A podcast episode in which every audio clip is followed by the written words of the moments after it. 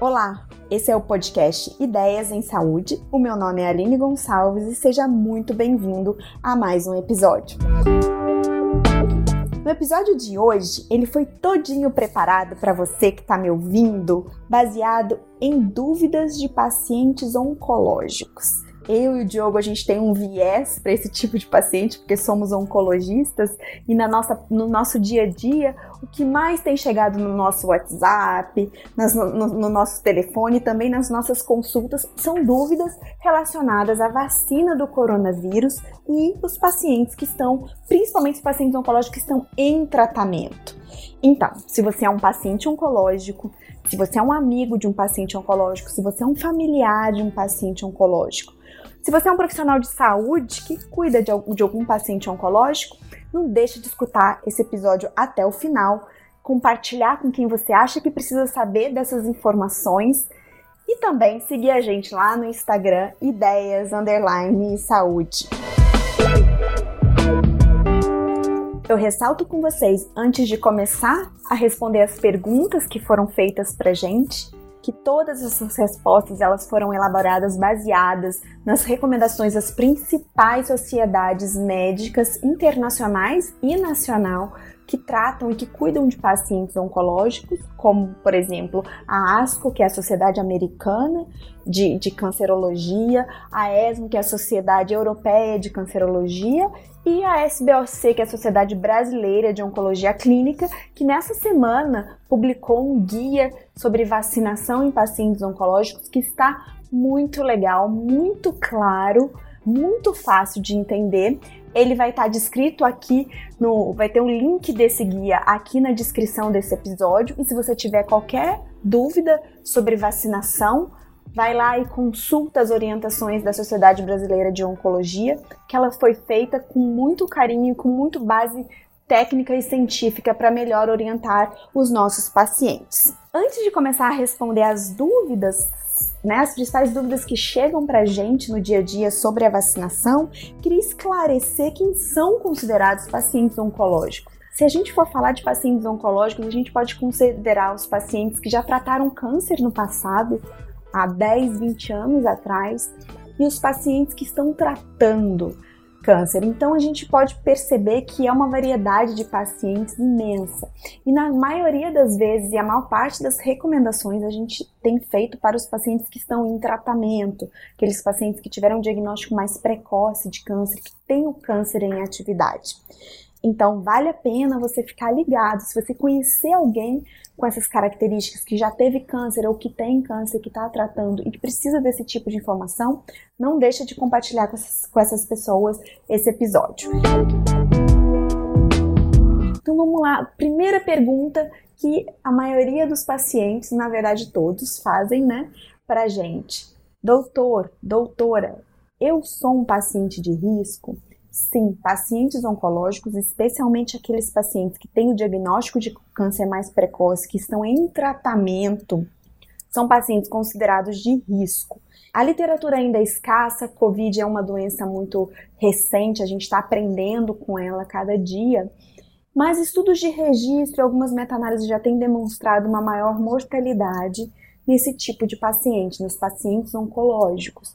Então a gente precisa olhar para esse grupo como um grupo de maior risco, um grupo de maior atenção.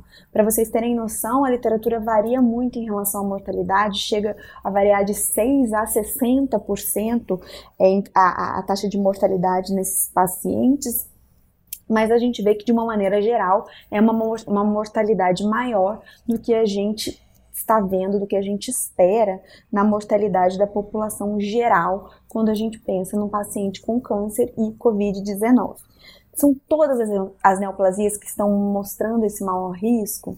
A gente ainda não tem todos esses dados, mas o que a gente tem percebido e o que os estudos têm mostrado para a gente, principalmente os pacientes com câncer de pulmão, os pacientes com neoplasia hematológica, ou seja, com câncer do sangue, e os pacientes que têm metástases isso seja de qualquer tipo de câncer, câncer de mama, de, de estômago, de intestino, de pele, enfim, mas desde que, esteja, que tenha metástase, esses pacientes são considerados de maior risco. Sendo assim, sendo considerados de maior risco, A segunda pergunta mais frequente é: então, doutora, eu preciso me vacinar? A resposta é sim, sim. Considerando que o paciente oncológico é um paciente de grupo de risco, esses pacientes devem sim ser vacinados. E as vacinas, doutora, são seguras para esses pacientes? A gente tem evidência científica muito limitada. Os nossos pacientes oncológicos, eles não são incluídos nos estudos clínicos para avaliar eficácia e segurança de vacinação. Porém, nós sabemos que os pacientes oncológicos, eles podem, eles não, não podem receber as vacinas que contêm vírus, vírus vivo, vírus vivo e atenuado. E as demais vacinas, as vacinas que têm pedacinhos de vírus ou que o vírus está inativado, elas costumam ser seguras para esse grupo e, as, e, os pacientes recebem vacinação desse é, com essa tecnologia, com essa é, com esse conteúdo, né? Para se proteger contra outras doenças, como por exemplo a influenza, que é a vacina da gripe. Então a gente, a gente faz um paralelo de tecnologia de vacina comparando com as demais e esse tipo de vacina é considerado seguro nos pacientes oncológicos, mesmo que eles não tenham sido incluídos nos estudos clínicos. É importante, e todo paciente fica é, muito inseguro com essa informação, mas eu costumo dizer para os pacientes todo ano, os pacientes recebem a vacinação da gripe, por exemplo, e a vacinação da gripe é uma vacina que, assim como a, a, a vacina Coronavac, por exemplo, é uma vacina que a gente indica principalmente para reduzir as complicações da gripe. Então, a, a, Coronavac, que tem sido muito questionada e os pacientes muito inseguros em relação ao uso dela, na verdade, ela é super importante, porque além de proteger a, a, a população, né, além de proteger um indivíduo que é vacinado de adquirir o coronavírus, ele também protege das formas graves das internações, da, da necessidade de leito de, de, UTI. Então, isso tem uma, uma consequência muito importante, principalmente para o nosso sistema de saúde, que hoje em dia, todos vocês sabem, está cada vez mais sobrecarregado. Então, além da proteção individual, existe uma proteção e um bem comunitário geral que a vacinação traz para toda, toda a população. Uma outra dúvida super comum e, e, que todos perguntam, todos os pacientes perguntam é assim, doutora, se eu já tive Covid, então eu não preciso me vacinar, né? E a resposta é sim, você precisa se vacinar. Mesmo quem já teve a infecção precisa ser vacinado porque a gente ainda não sabe o quanto tempo a infecção pelo, pelo coronavírus gera anticorpos que vai te proteger de uma reinfecção. Então, é importante a recomendação, essa é recomendação de todos os locais, é mundial, é que todos os pacientes, todas as pessoas que já tiveram coronavírus, que também sejam vacinadas. E aí, é, as pacientes perguntam muito também, eu vou poder escolher qual a vacina, qual que eu quero, a de Oxford, a Coronavac, eu vou poder escolher? A escolha é muito difícil, né? A gente sabe que, que a vacinação aqui no Brasil está acontecendo em fases, a gente tem uma população muito grande para ser vacinada e a quantidade de vacina ainda não é suficiente. E, e, vai demorar um tempo para ser. Então, na verdade, provavelmente a gente não vai poder escolher qual vacina eu quero tomar. A gente vai, vai ser convocado de acordo com as fases da vacinação para tomar a vacina que estiver disponível naquele momento. Mas uma informação e que está descrita no guia da SBOC, que eu acho super importante, porque os pacientes têm muita insegurança quanto a, a isso, e eu acho super importante, recomendo a leitura desse, desse guia, é, a, a, pergunta é, é a, eu, eu, vou ler para vocês, eu estou com o guia aberto aqui, e, e eu vou ler exatamente o que está descrito no guia da SBOC, que eu acho super importante. Então, assim, se os pacientes tiverem disponíveis as duas vacinas aprovadas no Brasil, a gente tem alguma preferência para usar em paciente oncológico? E a resposta da Sociedade Brasileira de Oncologia Clínica diz é que sim. Para os pacientes imunossuprimidos, se a gente puder escolher, que seja escolhida a Coronavac. Por quê? Porque a Coronavac ela é baseada em vírus inativado, que é o tipo de vacina mais usado nos pacientes oncológicos. Então, que é o tipo de vacina que a gente tem mais segurança em relação à segurança né, da vacina em pacientes que têm câncer em pacientes que estão fazendo tratamento oncológico.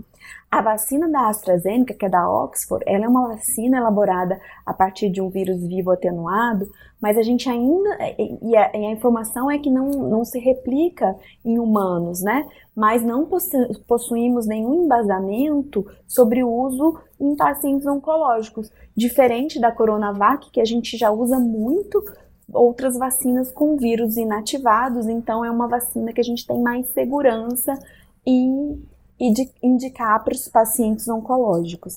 O que os pacientes também sempre querem saber quando, como, aonde, o aonde eu vou me vacinar, né? Então, assim, vale a pena lembrar que que ótimo, a vacina chegou no Brasil, foi aprovado nesta semana. Eu tô gravando esse episódio no dia 22 de janeiro, ou seja, não tem nenhuma semana que a vacina foi aprovada mas a gente tem um plano de vacinação que está, a princípio, dividido em fases e que a gente precisa respeitar essas fases. A gente não tem nesse momento vacina para todo mundo, então está sendo priorizado alguns grupos. E neste momento, nessa primeira fase, o, o, o grupo que está sendo é, priorizado e que deve receber a vacina são os trabalhadores, os, os, profissionais de saúde, principalmente aqueles que estão tratando pacientes com coronavírus no dia a dia, os, os que estão nas emergências, os que estão nas enfermarias, os profissionais de saúde que estão realmente na linha de frente do tratamento dos pacientes com coronavírus. Vale lembrar também que nessa fase está sendo priorizada a vacinação e a imunização dos idosos que moram em casas é, de longa permanência, em asilos. Então, esses idosos também estão sendo vacinados. Ainda não chegou o momento, a fase, né, em que se inclui os pacientes oncológicos. Então, neste momento, a gente ainda não tem como orientar onde você, que é paciente oncológico, vai se vacinar. Mas provavelmente você vai se vacinar no posto de saúde mais próximo da sua casa, quando chegar o momento, chegar a fase da vacinação do seu grupo. E isso vai ser divulgado em breve e a gente vai ficar sabendo. Muitos pacientes também pedem declaração ou atestado indicando a vacina. Veja bem, não somos nós os médicos que vamos definir qual o melhor momento para você se vacinar, se vai ser hoje ou se vai ser daqui a um mês. A gente precisa esperar que as autoridades de saúde, que quem está organizando a vacinação, que eles digam para a gente, olha, chegou o momento dos pacientes oncológicos vacinarem. E aí sim, neste momento, de acordo com a vacinação no Brasil, a gente, nós médicos, né, os oncologistas, vão dizer para os nossos pacientes qual o melhor momento de vocês se vacinarem.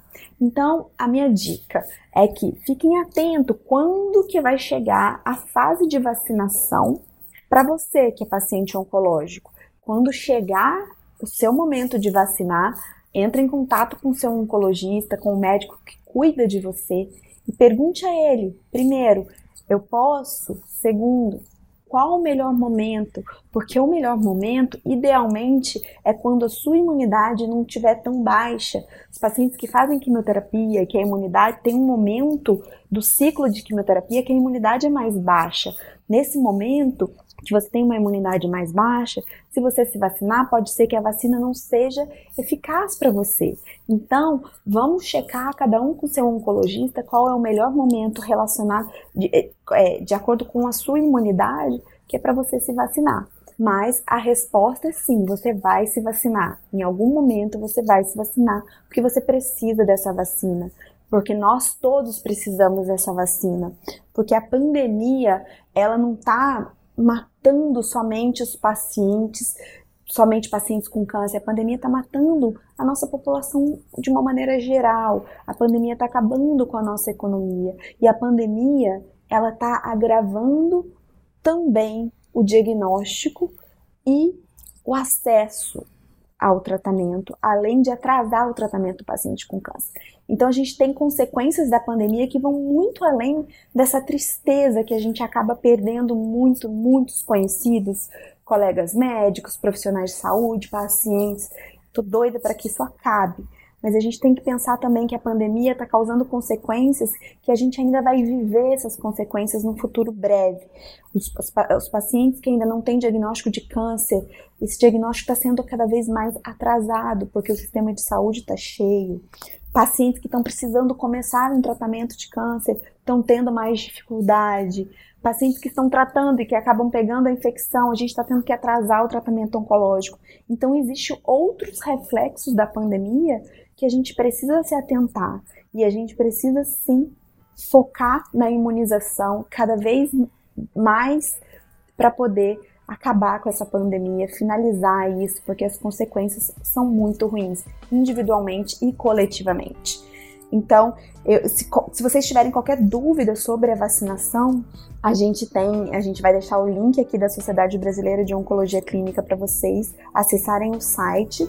Eles têm também um site só de coronavírus, chama coronavírus.sboc.org.br. Então ali você vai encontrar informação com qualidade técnica, qualidade científica, nada de fake news. Vamos focar no que realmente é sério, no que realmente importa, que é botar um ponto final na pandemia do Covid-19. Eu espero que você tenha gostado desse episódio e vale lembrar você que está ouvindo aqui o Ideias em Saúde que todas essas respostas foram baseadas nos dados que a gente tem até o momento e que se tiver qualquer novidade ou novas recomendações, eu e o meu parceiro de podcast, Diogo Rodrigues, gravaremos um novo episódio para você. Fique ligado aqui no Ideias em Saúde. Eu espero que você tenha gostado desse episódio e até o próximo. Tchau, tchau. thank you